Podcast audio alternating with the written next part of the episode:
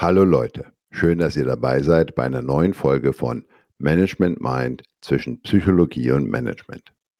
Wir sprechen hier regelmäßig über Themen, die Managerinnen bewegen und erläutern sie anhand von Beispielen und wissenschaftlichen Erklärungen. Heraus kommt ein wirkungsvolles Management, das man verstehen und anwenden kann. Viel Spaß bei der neuen Folge. Hallo und herzlich willkommen zu einer Sonderfolge des Podcasts Management Mind zwischen Psychologie und Management. Und heute machen wir eine Podcast-Sonderfolge. Was heißt das? Also wir haben für unsere bisherigen Folgen schon einige Rückmeldungen bekommen. Vielen Dank dafür. Und das war für uns halt spannend und wir haben uns sehr darüber gefreut. Kirina, wie war das für dich, von anderen zu hören, was sie über unseren Podcast denken? Ja, das ist natürlich immer ein sehr aufregender Moment. Es ist halt einfach ein Projekt, wo man viel Arbeit reinsteckt und wenn man dann mhm. so die ersten Antworten bekommt, ist das schon immer sehr schön. Und einige von diesen Rückmeldungen haben wir uns dann gleich wieder beschäftigt und wir haben uns gedacht, eigentlich müssten wir das aufnehmen im wahrsten Sinne des Wortes. Also wir haben dann die Themen aufgenommen und sind jetzt dabei, eine Sonderfolge des Podcasts aufzunehmen. Und das ist quasi ein kleiner Nachtrag zu dem einen oder anderen Thema, was in dem Podcast vielleicht noch zu kurz gekommen ist. Und diesmal kam der Hinweis von meiner Coach-Kollegin Anne. Liebe Anne, vielen Dank dafür.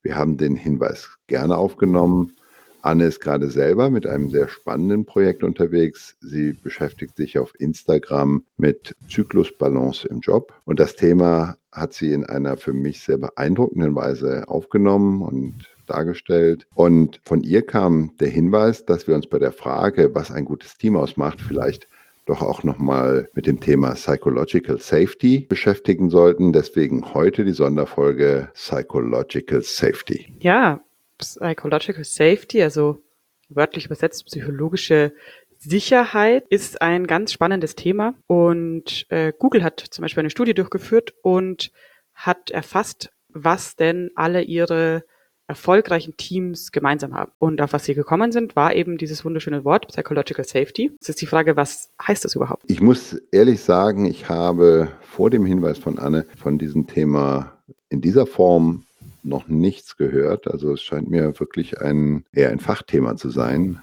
Deswegen bin ich sehr gespannt, was ich heute alles lernen darf. Ja, also es geht um die Sicherheit im Team. Und zwar die Sicherheit darüber, dass man nicht bestraft wird, wenn man einen Fehler macht. Also, dass es erlaubt ist, sich frei zu äußern, kreativ zu sein, auch moderate Risiken einzugehen, ohne direkt Angst haben zu müssen, zum Beispiel den Kopf zu verlieren. Hm. Ist dann der Normfall eher, dass eine Gruppe sozialen Druck ausübt? Ich würde sagen, das hat per se erstmal nicht direkt was mit Psychological Safety zu tun. Hm.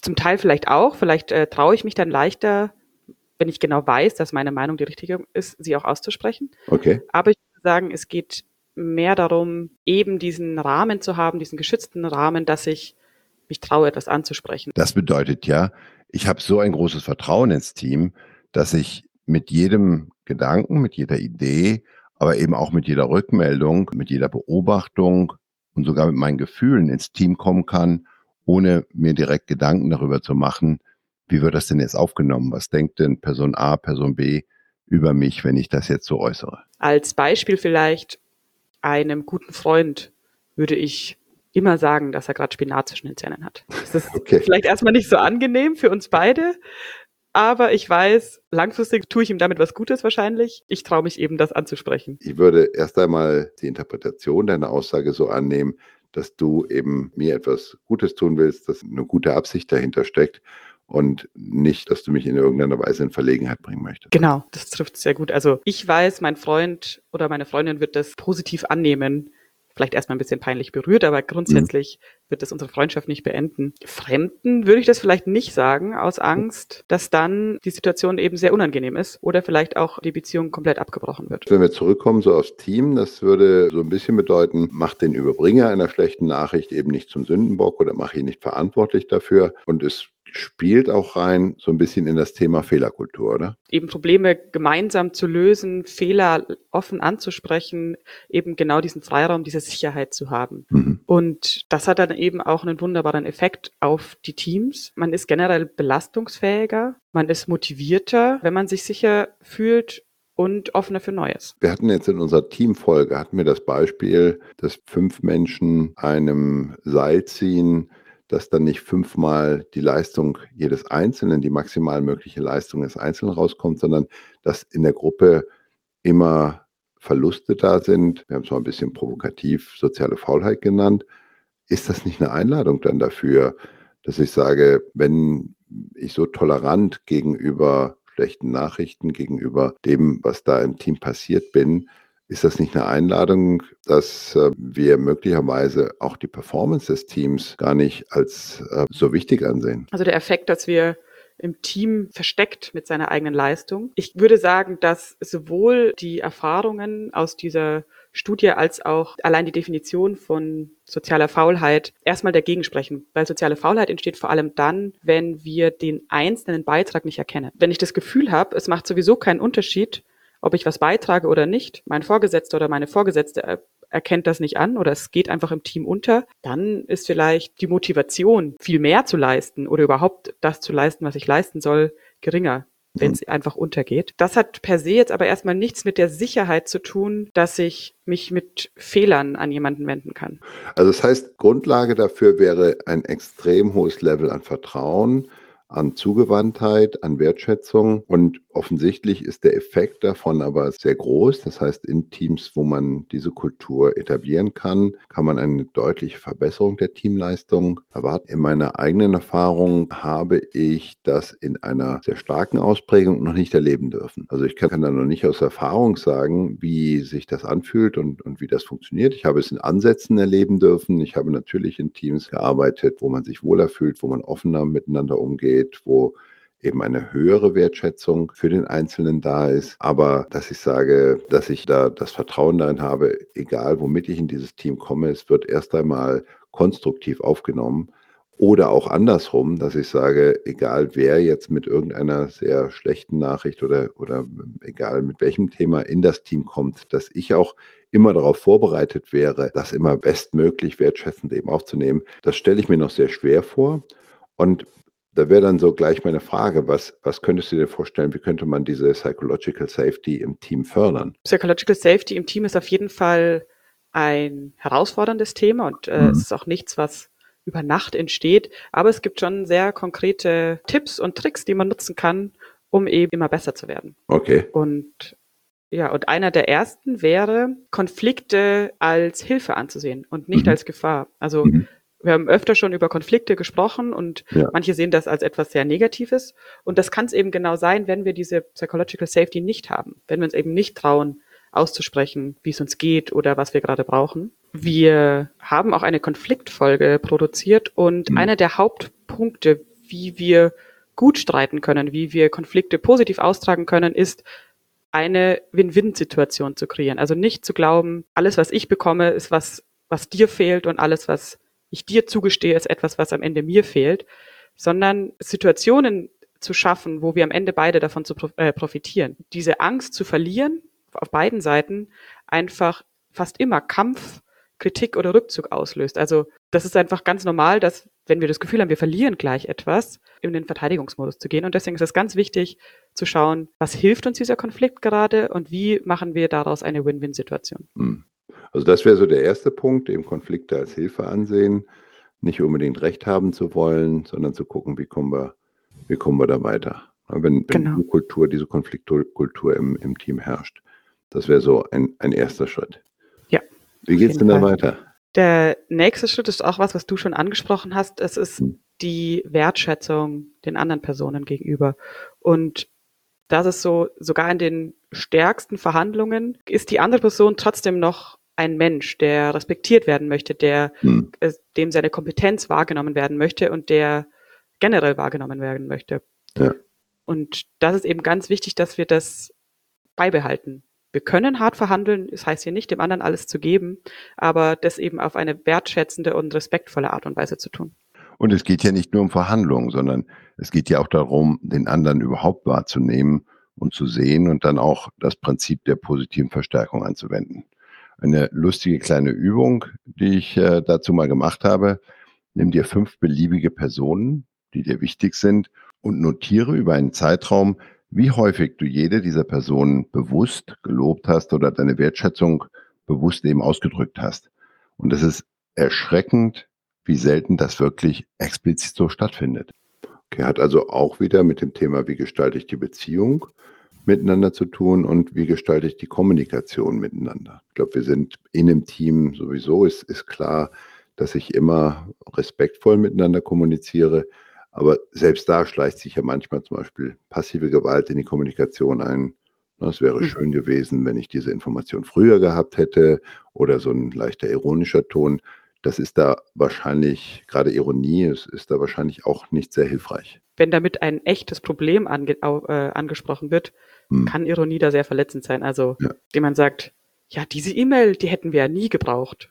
Genau. Ja, äh, ja, ja. Äh, löst natürlich äh, erstmal äh, gewisses Abwehrverhalten aus. Deswegen, also ich finde es schön, dass du sowas wie passive Gewalt hier ansprichst in der Kommunikation, weil eben wertschätzende Kommunikation sehr, sehr wichtig ist. Ja. Heißt eben nicht, heißt nicht, dass man Sachen nicht anspricht. Das heißt, ja, ich hätte diese E-Mail äh, gebraucht. Was können wir tun, damit ich sie das nächste Mal früher bekomme? Oder was brauchst du von mir, damit ich im Loop mit dabei bin? und so weiter. Das hat gleich einen ganz anderen Wert. Das ist ganz interessant, weil erlebe ich immer wieder, das erlebe ich in vielen Situationen, in vielen Unternehmen, dass Ironie zu hoch bewertet wird oder zu harmlos gesehen wird, weil ich glaube wirklich, dass Ironie viel Schaden anrichten kann und dass es selten hilfreich ist. Ein Schritt weiter, ich habe neulich ein, von einem Unternehmen gehört, in dem die Kultur noch einen Schritt weiter geht, die sich wirklich als Ziel genommen haben, auch passive Gewalt in der Kommunikation grundsätzlich auszuschließen. Das heißt, es gibt da eben eine explizite Policy, dass passive Gewalt in, in keiner Form akzeptabel ist in der Kommunikation. Und das finde ich so stark, wenn man, wenn man schon auf diesem Level ist, dass man dahin gehen kann und dass sich jeder bewusst ist, was er eben mit einer Aussage wie, naja, es wäre schön gewesen, wenn ich das früher gehabt hätte, tatsächlich bei den anderen auslösen kann. Und da sage ich, das ist ist ein sehr inspirierendes Vorbild, muss ich sagen. Ja. Ja, ja finde ich auch sehr inspirierend. Ich muss sagen, ich bin persönlich ein großer Fan von Ironie.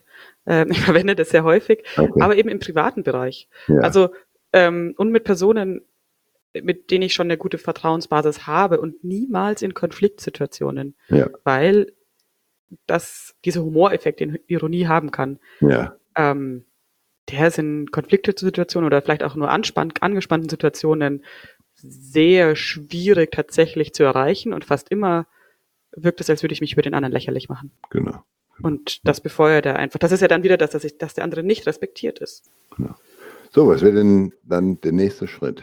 Ja, äh, wir haben es gerade schon ein bisschen angesprochen. Mhm. Das wäre, wie fühlt sich denn der andere? Also ein gewisser Perspektivwechsel anzuleiten, Empathie zu zeigen oder sich auch hineinzudenken, was, was passiert bei den anderen und vor allem je kritischer das Thema ist, was ich ansprechen möchte, desto mehr kann ich oder darf ich antizipieren, wie die anderen reagieren.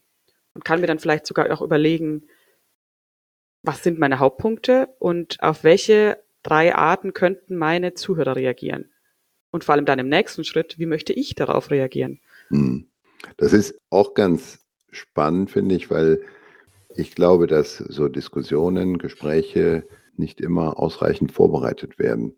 Wenn ich mhm. in, in eine Diskussion mit meinem Team gehe. Und wenn ich schon das Gefühl habe, das wird meine, möglicherweise nicht so eine einfache Reaktion, dass ich mir dann vorher schon mal gedanklich durch das Gespräch gehe und vorher mir gedanklich schon mal die Situation vorstelle, was könnte dann in dem Moment, wenn ich dies oder jenes sage, in dem anderen, in der anderen vorgehen, um das vorauszuahnen, zu antizipieren und dann nochmal auf eine andere Art ein Angebot zu machen, wie ich meine Botschaft, wie ich meine äh, Message da vielleicht klarer formulieren kann, damit ich die andere Partei eben besser mitnehmen kann. Du hast es ganz am Anfang gesagt, dass es, es ist ein Weg hin zu Psychological Safety und dazu gehört auch, dass man nicht immer richtig reagieren kann oder perfekt reagiert, gerade in hm. angespannten Situationen oder in stressigen Situationen. Und wenn ich schon mal vorausdenke, was passieren könnte, ist natürlich die Wahrscheinlichkeit geringer, dass ich in eine Situation gerate, wo ich überhaupt nicht mehr weiß, wie ich reagieren soll und vielleicht ja aggressiver reagiere, als ich ja, eigentlich will. Ja, ja. Und dass ich auch meine eigenen, eigenen Reaktionen auf die eine oder andere Replik vorausahne. Ja. Genau, ja. Also, weil kann ja sein, dass jemand ähm, verärgert, aggressiv oder verängstigt reagiert. Mhm. Und dann kann ich mir überlegen, wie reagiere ich denn auf diesen Ärger oder auf diese Angst ja. und schaffe gleichzeitig eben den Raum für Psychological ja. Safety. Okay, was wäre denn so ein weiterer Fakt, wo du sagst, das hat Potenzial, um Sicherheit in das Team zu bringen. Der nächste Punkt, unser vierter Punkt, ist für mich persönlich einer der wichtigsten. Und zwar bei schwierigen Themen neugierig statt anklagend zu sein. Wie das funktionieren würde, wäre, ich habe eine negative Veränderung, wie zum Beispiel unsere Verkaufszahlen sind gesunken. Ja. Jetzt kann ich mich hinstellen und äh, mein Team zusammenschreien, wer das denn jetzt hier verbockt hat, ähm, warum das denn jetzt schon wieder passiert ist und äh, ja. dass, dass es ja alles ein Saftladen ist. Die Reaktion wird dann sein, oder eine mögliche Reaktion wird dann sein, Schweigen, Gegenangriff, oder dass die, die eigentlich eine Lösung hätten oder vielleicht sich auch besonders angestrengt haben, das definitiv nicht mehr tun werden. Was ich stattdessen machen kann, ist, die Verkaufszahlen sind ja deswegen nicht besser, aber dass ich sagen kann, unsere Verkaufszahlen sind gesunken. Also die Veränderung einfach als Fakt darstellen und ja. dann gemeinsam die Ursache dafür zu suchen. Also zu fragen zum Beispiel, was glaubt ihr, müssen wir verändern? Mhm. Und das öffnet eben den Raum, dass jeder seine Meinung äh, dazu sagen kann. Und das erstmal wertfrei zu sammeln, kann dazu führen, dass vielleicht der, der die Lösung hat, das sind oft Leute, die vielleicht auch den größten Beitrag dazu hatten, dass es nicht geklappt hat, sich traut, eine Lösung zu präsentieren. Das hört sich ja auch wieder nach dem Thema Umgang mit Fehlern, Umgang mit Konflikten, Umgang mit schwierigen Situationen an. Also, dass man auch wirklich in, in kritischen Situationen den Fokus behält und lösungsorientiert, ressourcenfokussiert denkt und handelt und dann sagt, okay, egal wie schwer es wird, wir können es erstmal nicht besser machen. Jeder braucht vielleicht erstmal Zeit und, und einen Raum, um die möglicherweise schlechte Neuigkeit zu verarbeiten.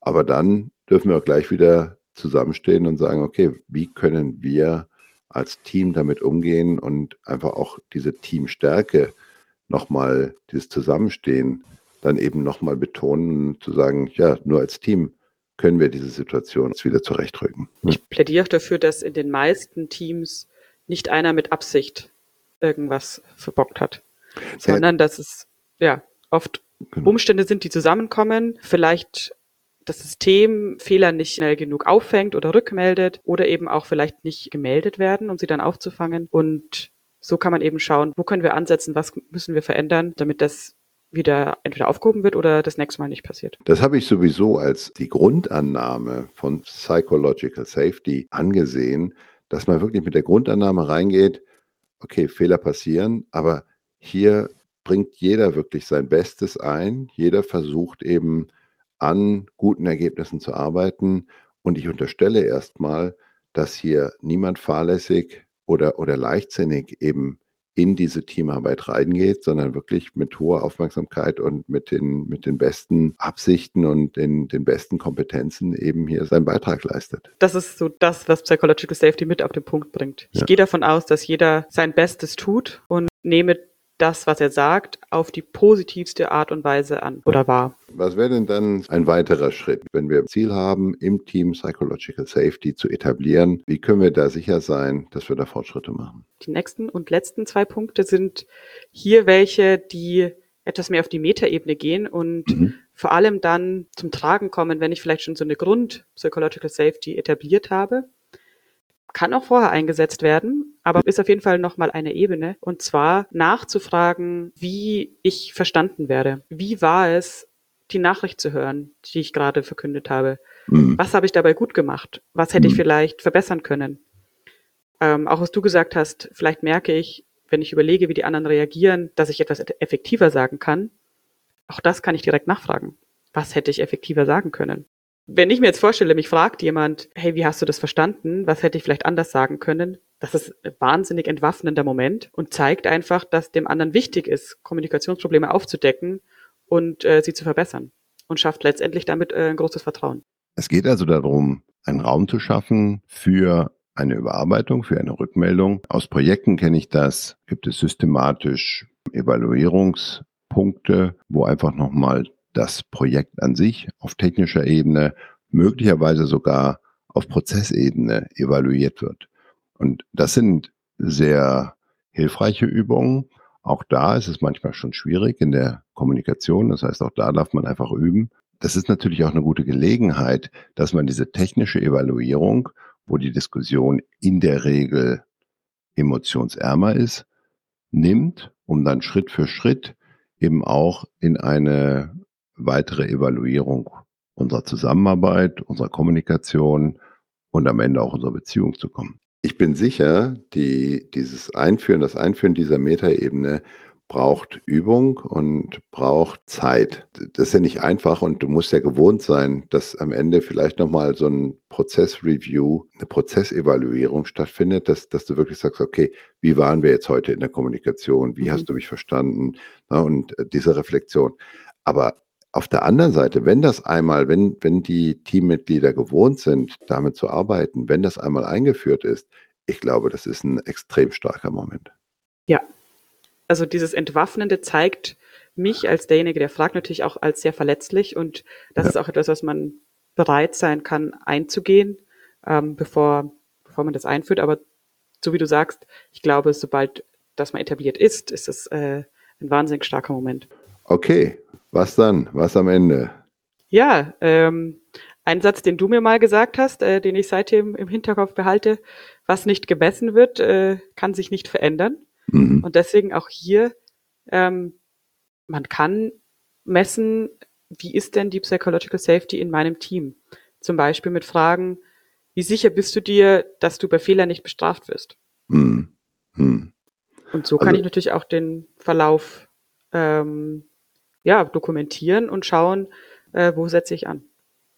Finde ich, finde ich einen, auch einen sehr starken Gedanken, Psychological Safety als Key Performance Indikator also führen, ähm, eine Skalierungsfrage zu stellen und da dann eben den Verlauf, die Veränderung festzustellen und einfach danach dann vielleicht auch nachzufragen, okay, warum glauben wir, hat es sich verbessert oder verschlechtert? Warum hat es sich verändert? Welche Elemente, welche Ereignisse haben da eine Rolle gespielt. Nur so kommt man ja dann dazu, dass man an diesen Elementen dann noch arbeiten kann. Wir haben auch im Vorgespräch ein bisschen überlegt, wie man das messen könnte. Und ich glaube, so ein bisschen ähm, der Trick bei Psychological Safety ist, wenn ich sie nicht habe, wird vielleicht die ehrliche, An also die unehrliche Antwort die gleiche sein, wie wenn ich sie habe. Weil wenn ich mich nicht traue, offen zu sprechen, traue ich mich vielleicht auch nicht zu sagen, dass Psychological Safety nicht existiert deswegen ist es, glaube ich, ganz wichtig, hier anonym, am besten online zu fragen. Ja, also echt anonym, nicht, nicht zurückverfolgbar, nicht, dass ich noch nicht mal eine Vermutung haben kann, von wem kommt welche Antwort. Denn sonst ist das sicherlich ein Thema, was gar nicht messbar ist. Denn wie du sagst, wenn sie nicht da ist, dann sind die Ergebnisse nicht relevant. Oder ich muss erstmal sicher sein, dass Psychological Safety im Team vorhanden ist, um mich auf Skalierungsfragen eben auch verlassen zu können. Ja, also auf offene ja, Skalierungsfragen verlassen zu können. Ein neues Thema, ich habe viel gelernt, auch wie ich das benennen kann jetzt in Zukunft. Ich hätte es beschrieben als Vertrauen im Team, aber das Thema oder das Konzept von Psychological Safety geht für mich eben noch viel weiter.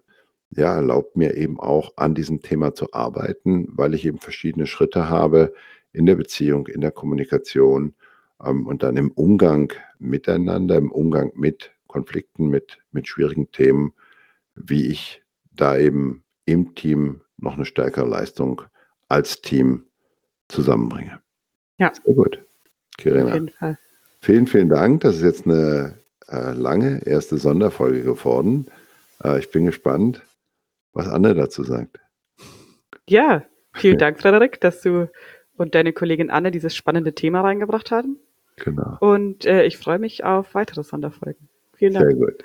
Das war Management Mind zwischen Psychologie und Management. Der Podcast mit Kirena Müller und Dr. Frederik Lüder. Falls ihr uns noch nicht abonniert habt, dann solltet ihr das schleunigst ändern. Und wenn es euch gefallen hat, dann könnt ihr auch gerne etwas zurückgeben. Schreibt uns eine gute Bewertung und empfehlt den Podcast weiter, damit auch wir leichter von denen gefunden werden, denen unsere Themen helfen können. Und wenn ihr selber ein Thema habt, bei dem wir euch unterstützen können, dann schreibt uns. Ihr findet uns unter www.management-mind.de.